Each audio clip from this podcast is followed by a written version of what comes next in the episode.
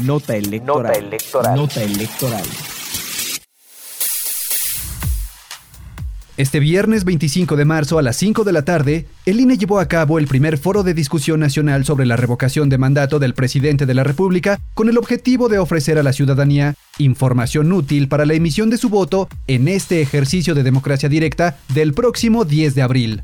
En este encuentro, que se realizó en condiciones de equidad en la sede central del instituto y que contó con la moderación activa de la periodista Pamela Cerdeira, participaron a favor de la revocación Natalia Vidales y Gilberto Lozano, y en contra Juliana Tilano y Juncal Solano. A continuación, algunos momentos de las intervenciones. Pamela Cerdeira, moderadora.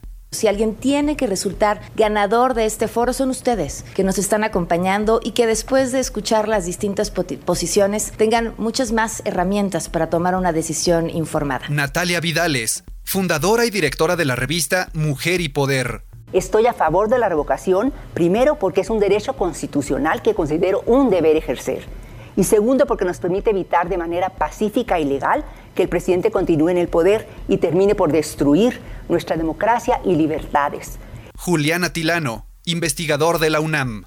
Salgamos este 10 de abril a votar para que siga el presidente, porque estamos en una democracia, en una democracia donde la libertad de expresión está garantizada y una democracia no va a ser válida, una democracia no va a ser sustantiva si no hay apoyos y en este gobierno sí hay apoyos. Por eso estamos en una democracia. Gilberto Lozano, fundador del Frente Nacional Ciudadano, Frena. Es una falsedad total que el señor haya mejorado el nivel de vida de los mexicanos. Por eso 55 puntos, 25.5 millones votaron en contra. Juncal Solano, activista, conductora y productora de El Charro Político.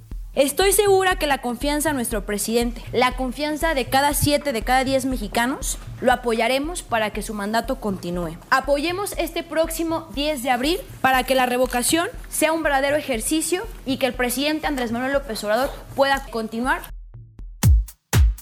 Puedes consultar este primer encuentro entre ciudadanas y ciudadanos, así como seguir los próximos foros del 31 de marzo y el 3 de abril en las redes sociales del INE. Conoce más en centralelectoral.ine.mx. Central Electoral.